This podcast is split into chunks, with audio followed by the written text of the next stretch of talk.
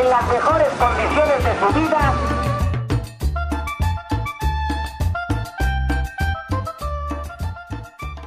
Bienvenidos y buenas noches a todos los que nos escuchan el día de hoy. Mi nombre es Giovanna Luna y los estaré guiando junto con mis compañeros para empezar el programa que tenemos preparados para ustedes.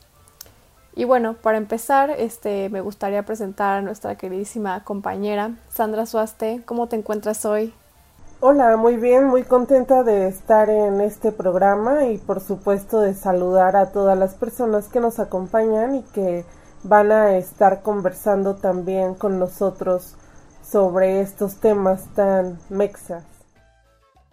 Claro que sí, muy mexicanos como siempre. Y bueno, seguimos con los hombres, los machos del programa. Abraham, ¿cómo estás? Cuéntanos. Hola, así nos llevamos. Eh, muy bien, muy bien, emocionado. Ya es el tercer capítulo y siento que este, este código MEXA ha funcionado. Entonces, pues contento de estar aquí y de que nos estén escuchando. Si ya es la tercera vez que nos escuchas, chido. Muchas gracias. Claro que sí, siempre contentos y agradecidos con todas las personas que siempre nos escuchan. Y bueno, Juan, ¿cómo te encuentras el día de hoy? Nuestro queridísimo persona perdida. Hola Giovanna, un saludo a todos y a todos los que nos escuchan. Pues muy contento, ya de regreso ya me estabilicé un poco y muy entusiasmado de hablar eh, de estos temas tan que tocan muchas fibras muy sensibles que ya más adelante tú darás pie. Pero mientras tanto, bienvenidas y bienvenidos. Esto es Código Mexa y no le cambie, sintonícenos cada jueves. Sí, siempre, cada jueves. Gente creyente en nosotros. Y bueno, último, pero no el menos importante, la persona que nunca está de acuerdo con nosotros y siempre tiene algo diferente que decir. José Armenia, ¿cómo estás hoy? Pues muy bien, no, no, no, de, no de acuerdo también con esa, con esa declaración tuya, pero eh, con, tal, con tal de abonar a los temas, pues siempre habrá, habrá que debatir algunas cosillas por ahí. Eh, emocionado por otra parte de que pues ya sea, como mencionan los, los compañeros Abraham y Juan, de que ya sea el tercer capítulo de este, de este podcast, de este experimento de podcast. Y pues sin más preámbulo, pues presenta el tema y dinos de qué vamos a hablar el día de hoy, de qué me vas a hacer eh, pelear con ustedes el día de hoy.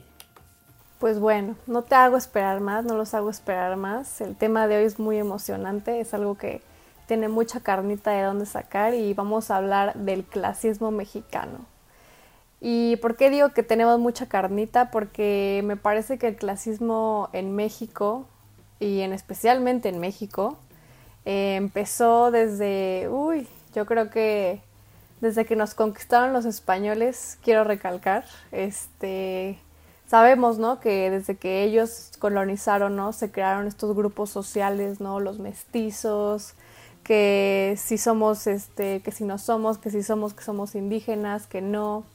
Y a partir de todo esto, ¿no? Seguimos evolucionando, llegamos a algo, una etapa muy específica y quiero mencionar el porfiriato, ¿no? Todas estas personas que se creían este, parte de la sociedad, si yo tengo, tú no tienes, que si me voy a tomar el té, que si no me voy a tomar el té. Y creo que desde esta época, ya que ya tiene añales, este, creamos una sociedad envuelta en que si soy parte, que si no soy parte, que si soy menos, que si no soy menos, ¿no? Y que seguimos todavía cultivando hasta el día de hoy, siglo XXI, específicamente hasta el 27 de octubre del 2020. Y no sé ustedes, pero me ha tocado ver muchos casos y hasta creo que se ha normalizado un poco, ¿no? Ya vemos un poco los memes este, sobre todos estos temas y se ha vuelto algo normal. Eh, Sandra, ¿tú qué crees al respecto?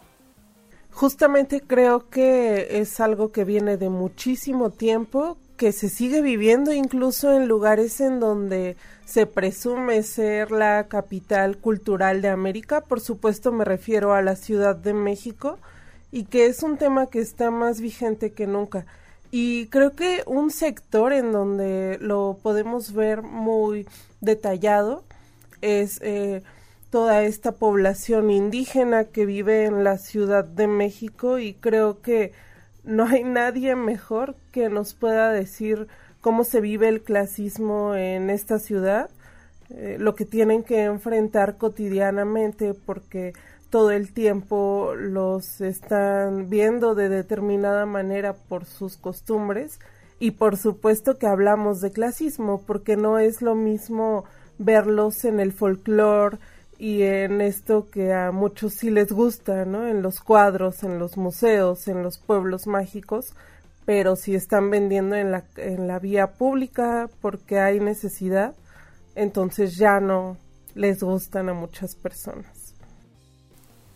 Y creo que algo lo que comentas es muy, muy cierto, Sandra, y creo que más que tú, ¿no? Que tú tienes un poco más de cercanía, ¿no?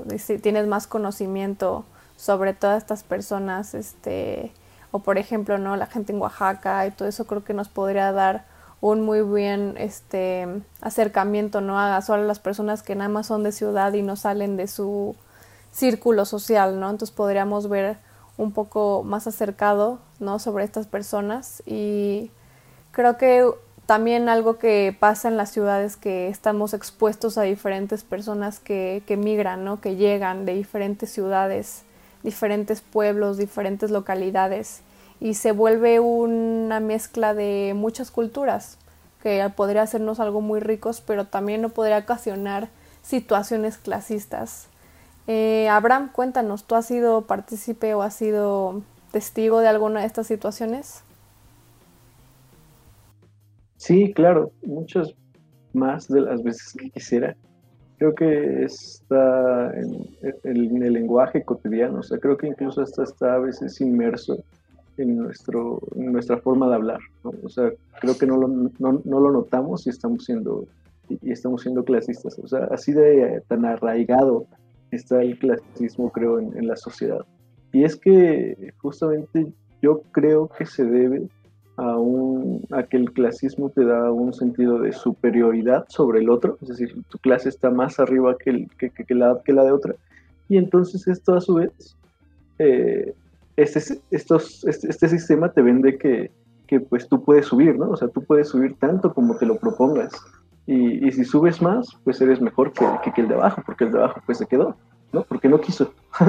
Entonces creo que ese sentido aspiracional es el que, el que es peligroso, el que es, lo, que es lo, que hace el clasismo más peligroso, porque es un juego, entonces es un círculo vicioso, ¿no? Y es una idea que, que, está ahí para mantener a toda una composición, a todo un sistema. Claro, y me parece que que tienes mucha verdad en tus palabras. Todos hemos sido testigos y claro que hemos sido de diferentes maneras, en diferentes situaciones. Y Marcial, cuéntanos, a ti que te, tú que has sido partícipe, testigo. Pues a mí, yo, yo no solamente lo he visto, lo he visto en muchos lugares, yo incluso lo he vivido. Recuerdo una situación en, iba en la prepa, eh, ya tenía la mayoría de edad, ya tenía 19 años, si mal no recuerdo, pues en estos llamados antros, ¿no? Que, que te limitan la entrada, limitan la entrada a, a, cualquier persona, incluso en su publicidad. Eh, recuerdo que decía, nos, reservamos el derecho de admisión.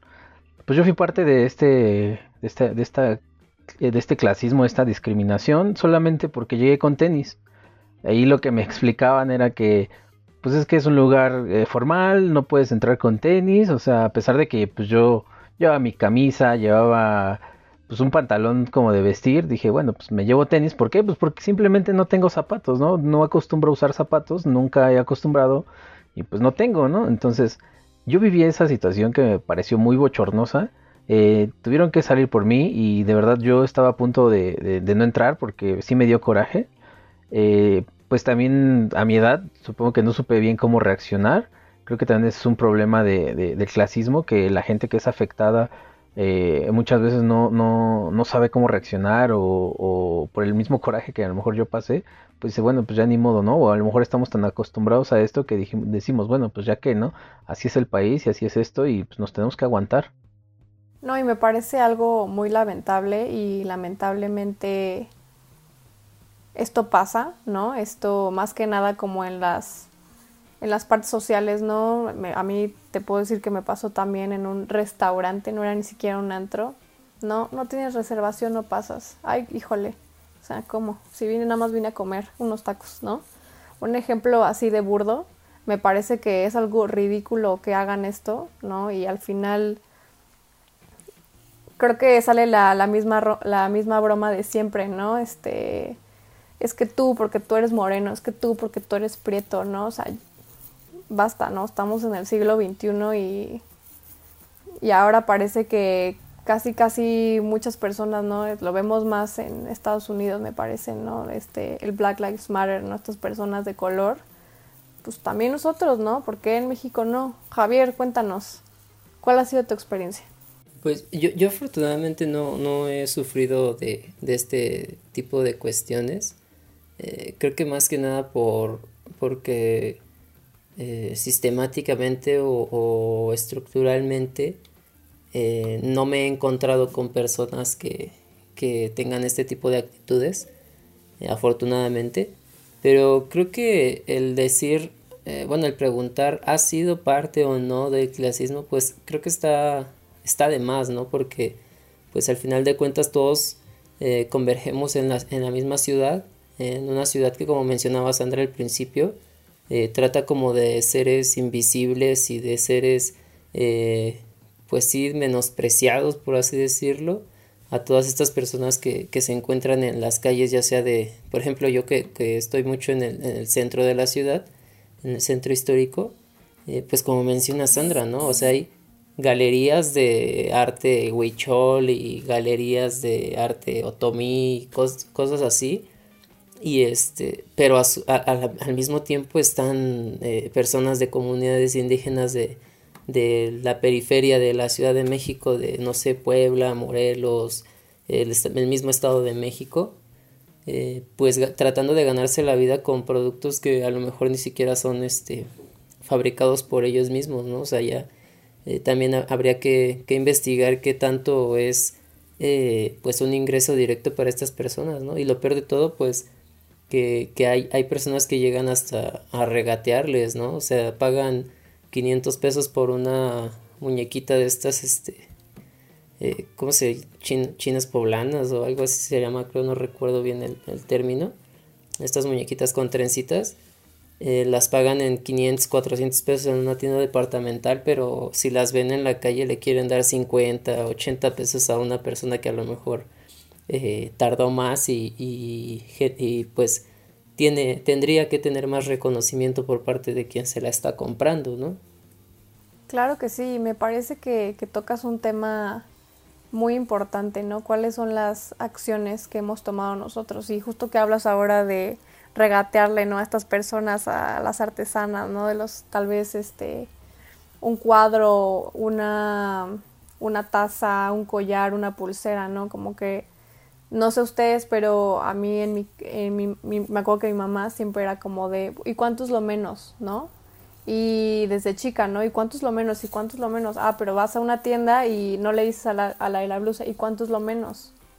¿No? Me parece que es algo muy importante lo que dices y, y creo que siempre, aunque no queramos inconscientemente lo hacemos, ¿no? Tenemos este chip de bueno, esta es una persona independiente que está, sabemos que están en necesidad y nos aprovechamos de eso, ¿no? Tal vez no sea, no sea, no queramos hacerlo malicioso, pero sabemos, ¿no? Esta persona está vendiendo sus cosas, las hace ella, ay, que me lo dé dos pesos menos, ¿no? Diez pesos menos, regateale, dámelo menos, ¿no? Entonces me parece que es algo muy importante y me parece que ahora que estás hablando de eso es un problema.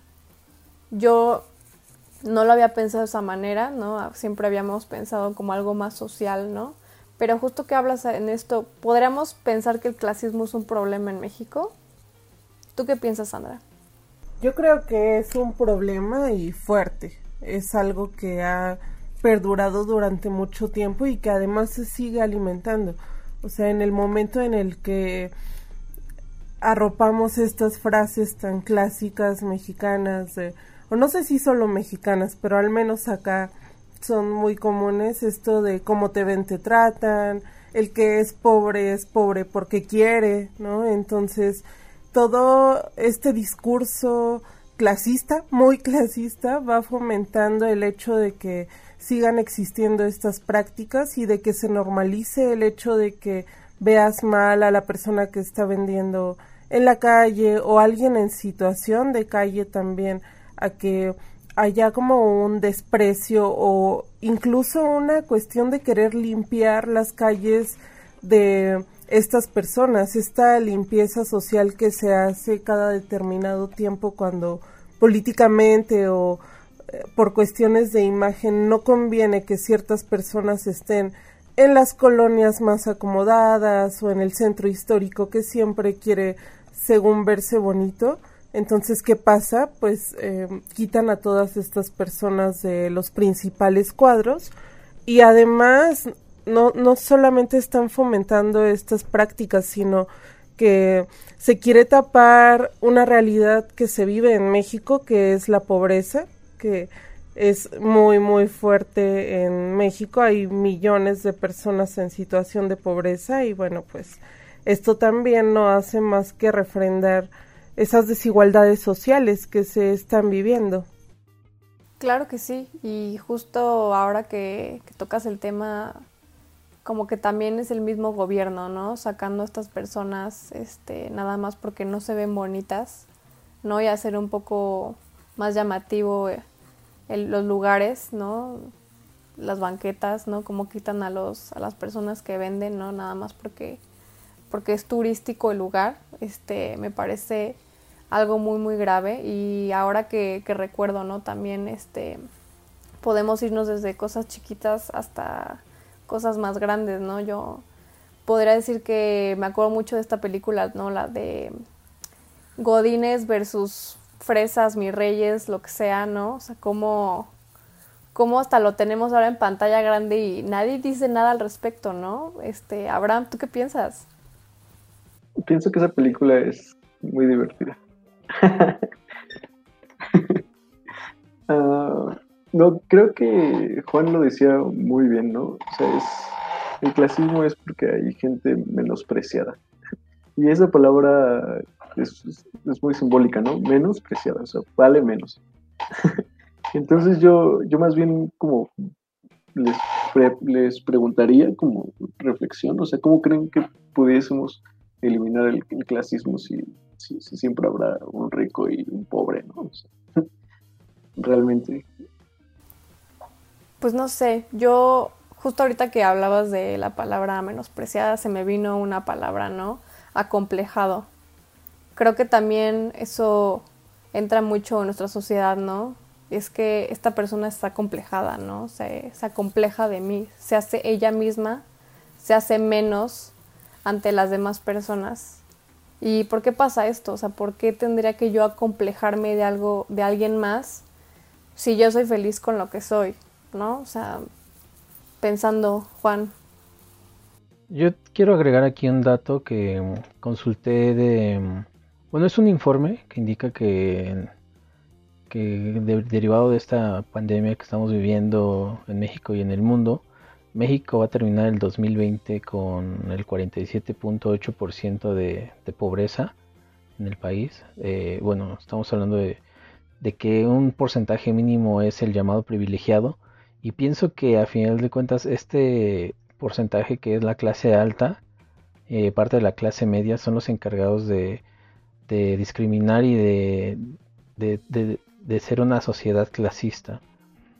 Este, y yo creo que no solamente, tú lo mencionabas, el gobierno se dedica, creo que hay que rescatar muy bien lo que también hay en los medios de comunicación eh, me puedo centrar en lo que es el cine, como lo comentabas de la película Mis Reyes contra Godines, pero no solamente ahí, ¿no? También en películas con otro contexto que no tiene que ser necesariamente clasista, pienso que indirectamente ya también están ahí, ¿no? ¿Por qué?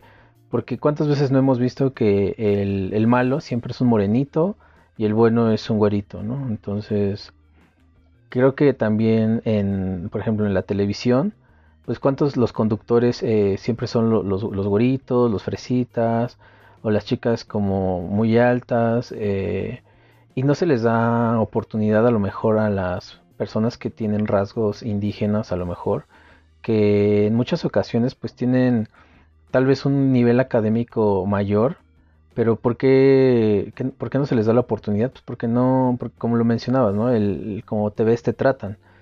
Eh, yo creo que, que sí es un problema que atañe a el grueso de la población, por lo que les mencionaba, el porcentaje de, de, población y de gente eh, vulnerable pues es, es, muy extenso en, en nuestro país.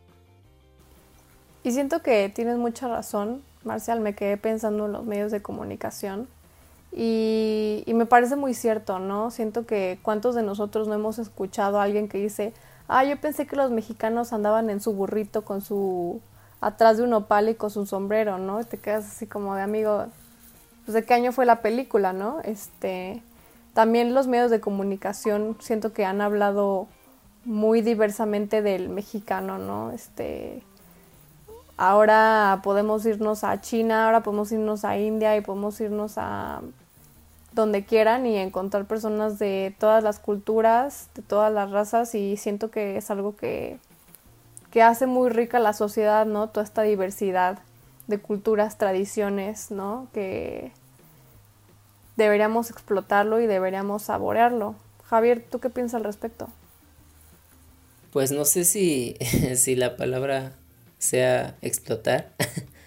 a lo mejor pues sí este, eh, no sé, tener como, pues de inicio no, no este, no hacer a un lado, ¿no? Estas personas que históricamente han sido olvidadas gobierno tras gobierno, ¿no? O sea, se han implementado, eh, no sé, diversos programas eh, disque sociales que terminan siendo ventanas hacia la corrupción, un tema que, que checamos ya el programa pasado, antepasado ya, este, haciendo ahí un comercial, eh, pero eh, creo que más bien ese es el punto, ¿no? O sea, empezar a, a, darles un lugar eh, en una tierra que de inicio pues les corresponde, ¿no? O sea, ¿cuántas veces no hemos sabido de, de, de personas que pues ya ni siquiera son de ningún lado, ¿no? O sea, salen de sus, de sus pueblos para buscar una mejor vida en la ciudad y terminan siendo, eh, no terminan, terminan siendo ni de aquí, ni de allá, ni de ningún lado, ¿no?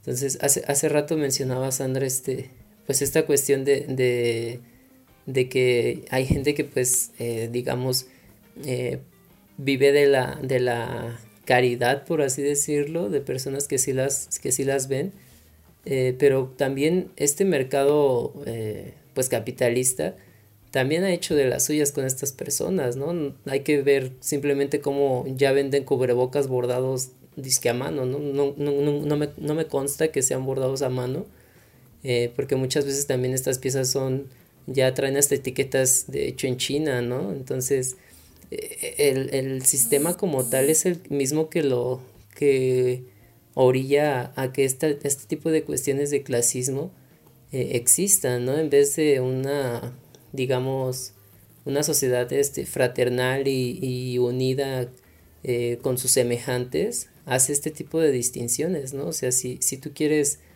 eh, si, si, queremos más bien que, que, todos seamos tratados como iguales, pues habría que empezar, pues, checando el sistema en el que estamos inmersos, ¿no? Claro que sí, y siento que tienes mucha razón. Y tú hablas de un clasismo, ¿no? En específico, ¿no? Estas personas que, como dices, son de, de ningún lugar, ¿no? Pero salieron, tuvieron que salir de algún lugar, pero al final no son de ninguno. Y siento que justo el clasismo, ¿no? Es una palabra que abarca tantas cosas, no es tan general, porque somos tantas millones de personas en este país en diferentes situaciones, con diferentes culturas, ¿no? Justo también como decimos, ay, te dicen, soy de Guadalajara, ah, eres del norte, ¿no? O sea, como, ay, tú cualquier cosa. Este, y justo me gustaría llegar a las conclusiones, ¿no? Una, no vamos a resolver el mundo en un podcast, pero podemos ayudar a crear mejores personas y a crear mejores conciencias. Sandra, ¿cuál sería tu conclusión del día de hoy? Pues me gustaría retomar una pregunta que hace Abraham, que es si se puede eliminar esto mientras siga existiendo este sistema económico. Yo creo que no, Yo creo que hay que trabajar mucho como en esas raíces que han determinado muchos comportamientos y muchas maneras de vernos entre nosotros y nosotras. Eso por un lado. Y por otro lado, creo que pensar dos veces en qué procesos estamos sumergidos y preguntarnos cómo estamos actuando en relación a las otras personas, cómo estamos mirando al otro, aunque con nuestras semejanzas y diferencias. Y también, no sé, contemplar más seguido algunos conceptos que a veces no, no recurrimos mucho a ellos, ¿no? Por ejemplo, la horizontalidad, que es como un principio en donde ves al otro a la par que tú, ¿no? Y la toma de decisiones, las cuestiones eh, organizativas de pronto se dan como en ese intercambio de semejanza, reconociendo diferencias, por supuesto, y también quizá dejar de ver como de arriba hacia abajo y empezar eh, por ejemplo, estas cuestiones de la caridad también tienden como a superiorizar a alguien. Entonces, más bien como empezar a ver otras cosas, otras nociones como el apoyo mutuo, creo que pues de pronto pueden ayudar para empezar a pensar diferente. Muchas gracias, Sandra, y creo que es algo muy fácil que podemos empezar a hacer a partir de mañana, ¿cuál? A partir de hoy, a partir de hoy. Abraham, Cuéntanos, danos la respuesta de oro a este tema. Pues yo creo que Sandra ya lo ha dicho todo. O sea, creo que sí, realmente es muy atinada su, conclusión. Eh, y, vaya, no sé qué más podría yo ah, agregar. Quizás que... Mm, no sé, creo que sí, ya Sandra lo dijo todo. Sandra, nos quitaste la respuesta a todos, qué bárbara. Por eso no tenía que haber empezado contigo. Pero bueno, le vamos a dar una oportunidad a Juan Marcial. Coincido con Abraham, pero yo tengo un punto, una recomendación que, podría agregar un poco de a lo que dijo Sandra. Y bueno, pues creo que desde niños nos han educado para creer que el dinero nos hace pues, una persona con más poder o una persona más importante. Eh, entonces este, este llamado sería a la gente que, sabe y se da cuenta de que es clasista por cualquier situación en cualquier medida, eh, pues que eduquen a, sus hijos, a sus sobrinos, a, los, a los, más pequeños eh, como tal, sin importar si son sobrinos, sus hijos, sus primos o no sé, cualquier persona que sea menor, ¿Por qué? Porque eh, se sabe que si a un niño lo llevas a... De hecho hay estudios y hay muchos ejercicios y experimentos en los que eh, eh, relacionan a los niños y si así lo pongas a jugar con una persona asiática, un europeo, una persona de color o algún indígena o, a quien sea, pues se pueden interactuar, ¿no? Sin, sin, ni siquiera importarles de dónde son, cómo son, color de su piel, sus rasgos. Ellos lo, único que les importa es jugar, ¿no? Entretenerse, convivir. Entonces, yo creo que este problema se va formando desde, desde que somos niños. Y la, el llamado es eso, ¿no? A que, que no, no, no, se empieza a generar esa cultura clasista de, en, los menores. Y poco a poco yo pienso que de esta manera se podría ir erradicando. Digo, también es cuestión de valores de cada persona que igual nos está escuchando y le va a valer madres, pero eh, a final de cuentas a los que sí nos están escuchando y les, les, importe este tema y quieran aportar algo hacia, hacia este problema, pues creo que esa podría ser una, una solución. Empezar desde, desde el inicio, desde que si ya me di cuenta tratar de ya no hacerlo y en consecuencia ya no hacerlo más grande mediante, mediante los menores. Gracias Juan y, sí, tienes mucha razón como la frase, yo no sé cómo lo educaron en su casa, pues sí, la respuesta es cómo nos educan en nuestra casa, ¿no? Desde a estas generaciones nuevas. Y bueno, Javier, te dejé al último a propósito.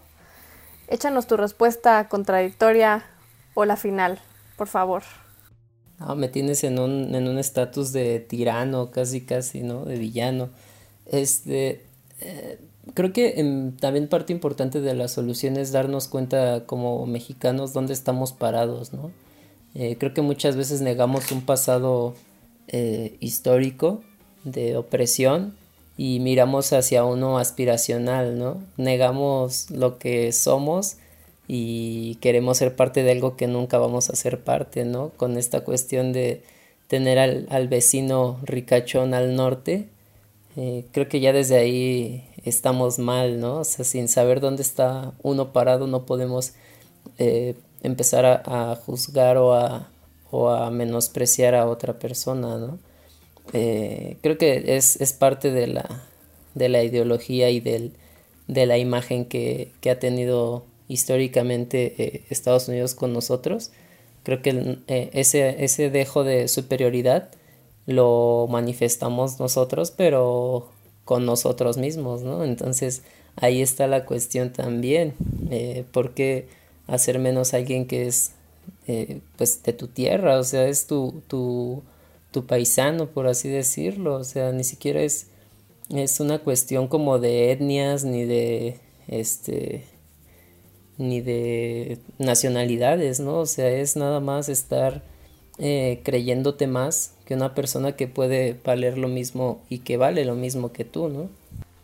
Claro que sí, Javier, y tocas algo muy importante y con lo que me gustaría cerrar. Eh, hablas algo de, ¿no? De estas personas superiores, ¿no? Y nosotros tener esta fascinación por querer ser como estas personas, ¿no? Y siento que también un poco es eh, no estas personas en redes sociales, ¿no? Como tienen una vida de ensueño o en realidad no lo son, pero están intentando ser alguien más por querer ser parte de un grupo en específico, ¿no? Este, no sintamos presión, amémonos como somos y seamos buenos con todas las personas, al final existe el karma y, y si somos buenos con las personas, cosas buenas pasarán a nosotros. Abraham, se me hace que te ocurrió algo, cuéntanos. Sí, eh, pues pensaba en esto que, en todo lo que ustedes estaban concluyendo y sí creo que no, ¿cómo decirlo? No nos rindamos, es decir, o sea, creo que así, así no es esto, ¿no? O sea, creo que, o sea, como el decir, así es esto, uh, no, vaya, o sea, creo que sí puede ser de distinta manera. Entonces, eh, en nuestro papel de, de, periodistas, no perdamos como esa, esa mira de que, de que, de que se pueden cambiar ciertas cosas que, que están mal, ¿no? y, pues obrar por ello. Claro que sí, Abraham, y me encanta que hayas cerrado con esto porque ya se nos acabó el tiempo, pero no los programas, sintonícenos en los siguientes y como dice Abraham, sigamos para adelante y nos vemos en el próximo programa. Hasta luego para que usted se vuelva a sentir en las mejores condiciones de su vida.